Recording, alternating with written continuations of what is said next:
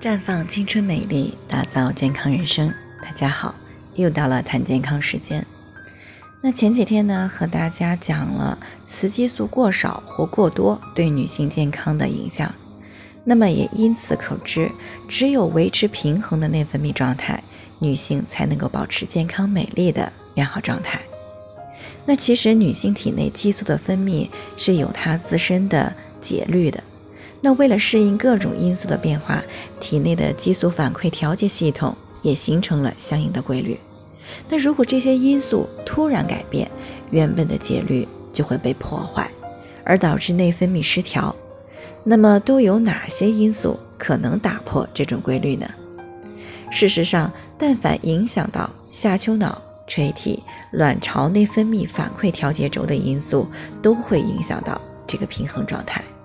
比如季节的变化、昼夜更替、睡眠、饮食和应激状态，都属于影响这个调节轴的因素。我们有一位张女士，今年三十七岁了，半年之前呢，月经一直都挺好的。自从今年三月份老父亲感染了新冠病毒以后呢，月经就开始不规律了。可又自从六月份老父亲去世之后，到现在已经有三个月没有来月经了，情绪呢也是一直比较低落，晚上要么睡不着，要么睡着以后被噩梦惊醒，也是晚上听到了我们的节目，才想到了自己已经有快三个月没有来大姨妈了。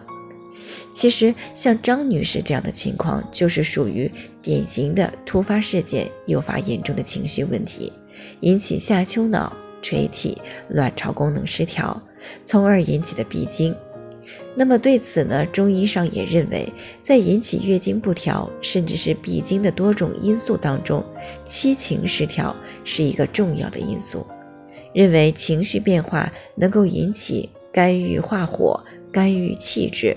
使冲任二脉不通畅而造成闭经，因此情绪问题是引起内分泌失调的重要因素。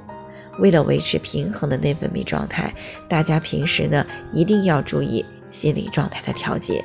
在这里呢，我也给大家提个醒：您关注我们的微信公众号“普康好女人”，普黄浦江的普康健康的康，普康好女人。添加关注后，点击健康自测。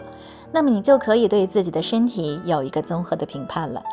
健康老师会针对您的情况做一个系统的分析，然后给您指导意见。